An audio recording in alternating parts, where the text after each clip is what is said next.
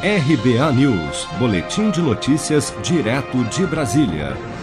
O Ministério da Saúde informou por meio de nota neste domingo que se reuniu com representantes dos principais laboratórios que estão desenvolvendo vacinas contra o novo coronavírus para coletar detalhes técnicos dos possíveis imunizantes.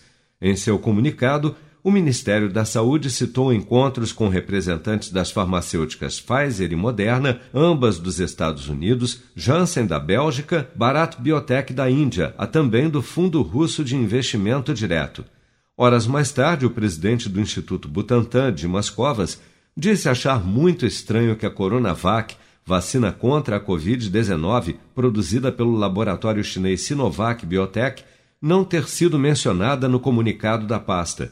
Em entrevista à CNN na tarde deste domingo, o gerente de medicamentos da Anvisa, Gustavo Mendes, disse não saber por que a Coronavac não está listada na nota do Ministério da Saúde. A negociação de portfólio de vacinas a ser distribuído pelo Ministério da Saúde é a atribuição específica deles. Sim. A gente não participa dessa negociação, então eu não posso dizer o motivo do, do por qual ele não está lá.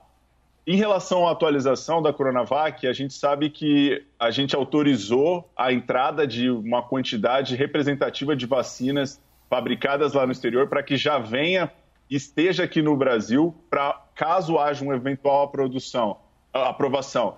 A, a, a, o Instituto Butantan possa distribuir essa vacina pronta já, então já foi uma autorização excepcional para que adiante esse processo de disponibilização, só que os estudos ainda estão em andamento.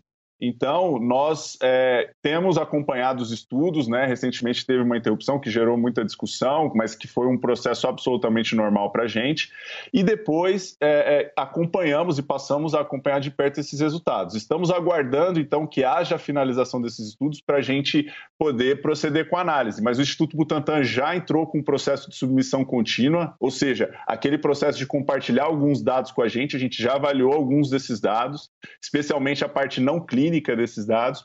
E eu entendo que tem, esse processo tem caminhado sim para uma eventual análise da Anvisa assim que, que esses estudos forem concluídos. Atualmente, 13 mil voluntários participam dos testes da Coronavac no Brasil.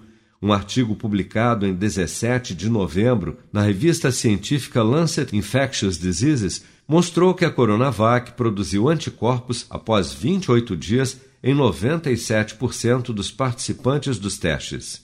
Se você quer começar a investir de um jeito fácil e sem riscos, faça uma poupança no Sicredi. As pequenas economias do seu dia a dia vão se transformar na segurança do presente e do futuro. Separe um valor todos os meses e invista em você. Poupe com o Sicredi, pois gente que coopera cresce. Com produção de Bárbara Couto, de Brasília, Flávio Carpes.